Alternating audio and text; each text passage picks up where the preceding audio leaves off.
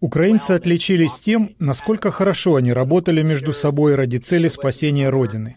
До войны внутри страны были самые разные группы политических лидеров, которые конкурировали друг с другом. Была напряженность между местными губернаторами и центральным правительством, между военными и гражданскими. Но последние два года все они держались на удивление хорошо. Теперь, когда на данный момент мы видим некоторую напряженность внутри групп, внутри гражданских и военных, и некую трещину, удивление она вызывать не должна. Да, уход Залужного — несколько рискованное дело в том плане, что он подольет воду на мельницу российского нарратива о беспорядке в стане украинцев и так далее. Но если Зеленский и Залужный не ладили, если они неоднократно расходились во мнениях, то, возможно, этот уход даже к лучшему. Президенте Гарри Трумане, которому пришлось уволить генерала МакАртура.